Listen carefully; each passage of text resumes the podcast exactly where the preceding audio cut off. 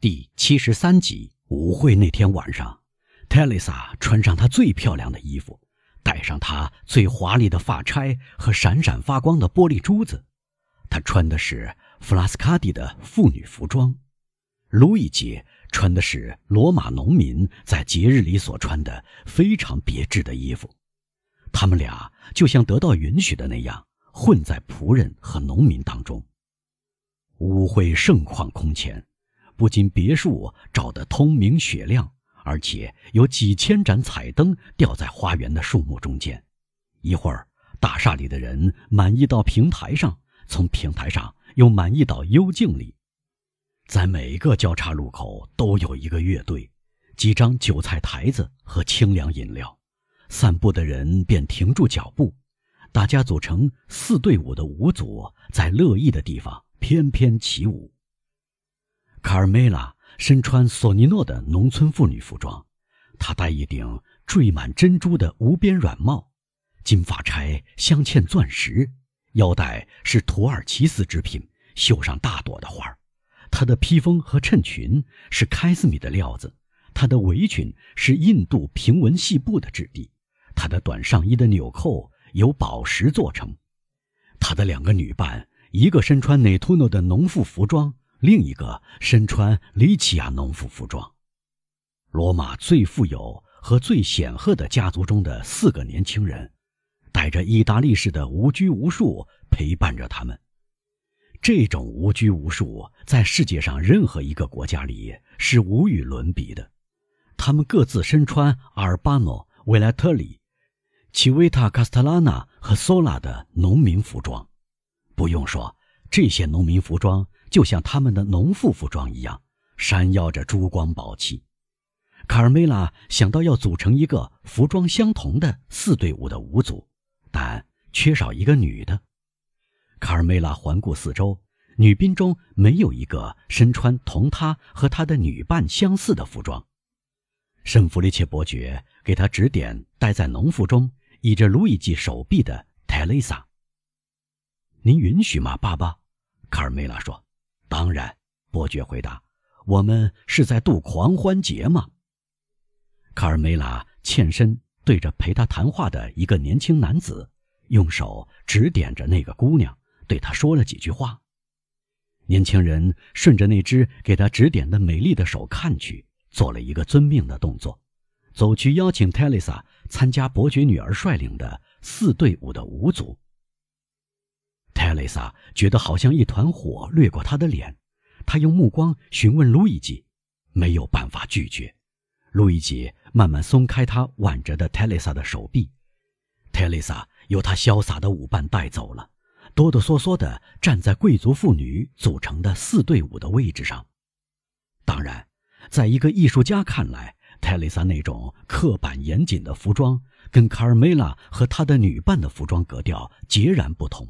但泰蕾莎是个轻佻的、爱卖弄风骚的姑娘，平纹细布的刺绣、腰带的棕榈叶饰、开司米的闪光都令她眼花缭乱，而蓝宝石和钻石的光彩令她发狂。至于路易吉，他心中产生一种未曾有过的感情，仿佛一种无声的痛苦在咬着他的心，然后这种痛苦颤抖着。掠过他的血管，占据他全身。他的目光追随着泰丽莎和他的舞伴最微小的动作。当他们的手接触的时候，他好像感到头晕目眩。他的动脉剧烈的跳动，简直可以说钟声在他耳骨里震响。当他们说话的时候，尽管泰丽莎怯生生的眼睛低垂，在倾听舞伴说话。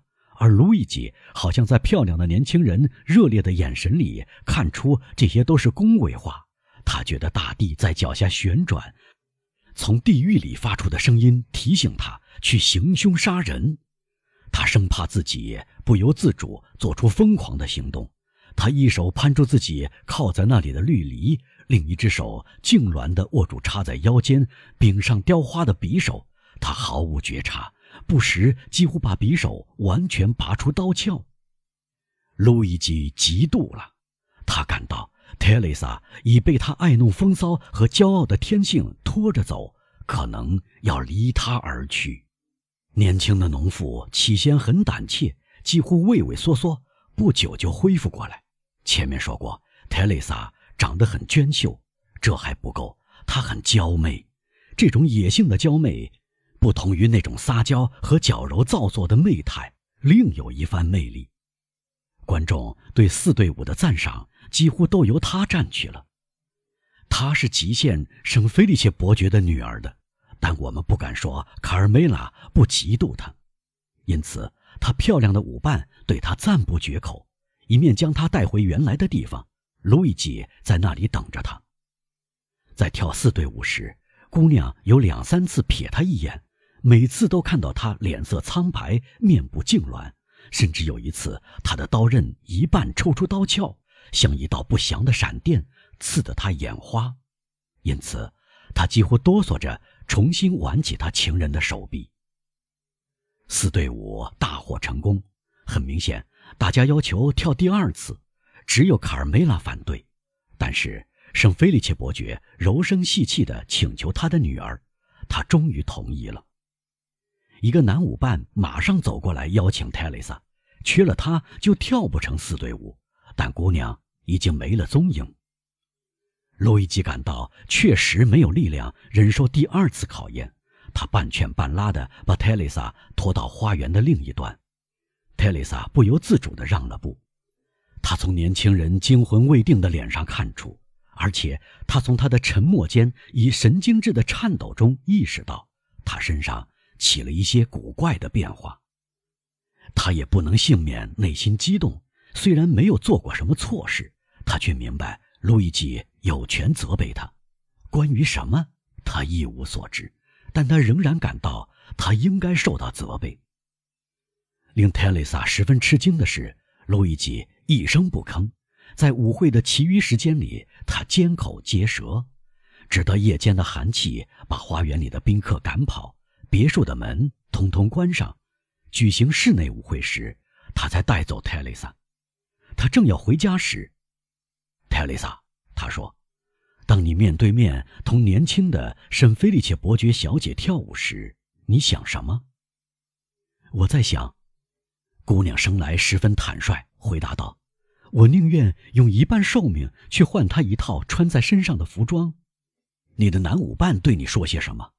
他对我说：“这只取决于我，我只要开一声口就行了。”他说的对，路易吉回答。你真像你所说的那样，渴望得到这套服装吗？是的，那么你会有的。姑娘很惊讶，抬头探问他，但他的脸非常阴沉可怕，他的话冻结在嘴唇上。再说，路易吉一面说，一面已经走开了。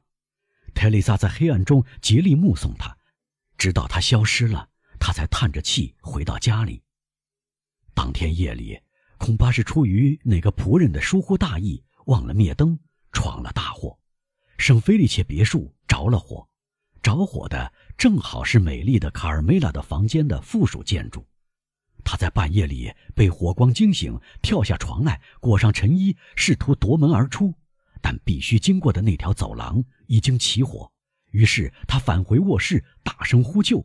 突然，他的窗户打开了，这扇窗离地面有二十尺高。一个年轻农民冲进他的房间，把他抱起，以超人的力气和灵活把他转移到细草坪。他在那里昏了过去。待他恢复知觉，他的父亲站在他面前，所有仆人团团围住他，给他救护。别墅的整个侧翼被烧毁，但没有关系，因为卡尔梅拉脱了险。大家到处找他的救命恩人，但他不再露面。向每个人打听，但没有人见到他。至于卡尔梅拉，他当时惊慌失措，根本没有认出他来。再说，由于伯爵富可敌国，除开卡尔梅拉遇险不说，而且从他脱险的神奇方式来看，他觉得这宁可说是又一次天恩，而不是真正的不幸。火灾引起的损失，在他不算什么。第二天。两个年轻人在老时间又聚在森林边上。路易吉先到，他兴冲冲地迎着姑娘走去。他似乎完全忘掉昨夜的场面。特蕾莎明显的若有所思，但看到路易吉心情这样好，她也装出无忧无虑，笑口盈盈。只要没有什么激动来扰乱他的心境，这原是他的性格本质。路易吉挽起泰蕾莎的手臂，把她带到岩洞口。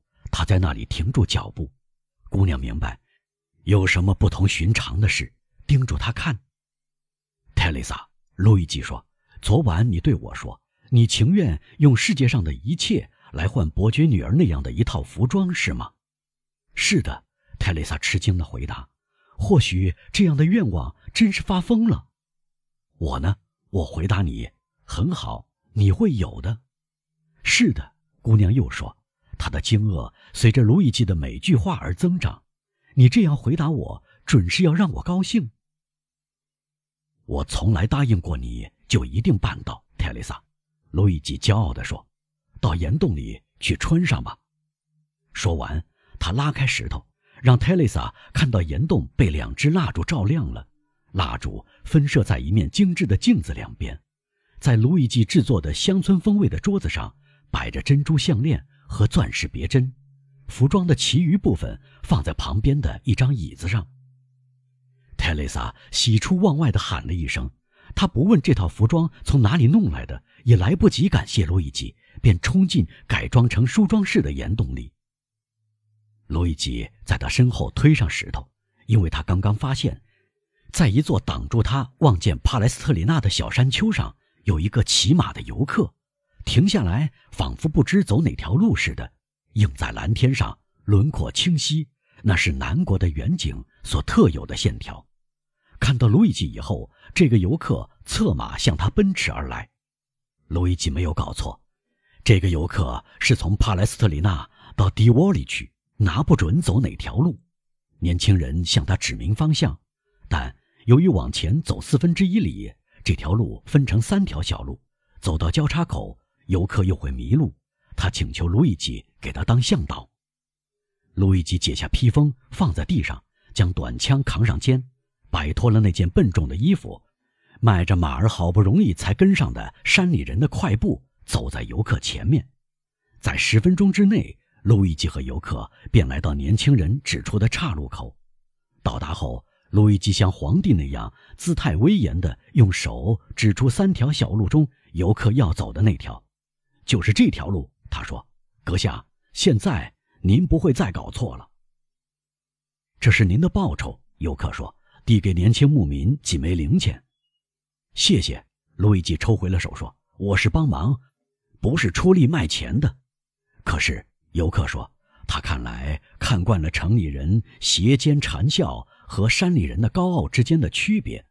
如果你拒绝报酬，至少你接受一份礼物吧。”“哈，是的，这是另一码事。”那么，游客说：“拿走这两个威尼斯金币，再送给你的未婚妻，换成一对耳环。”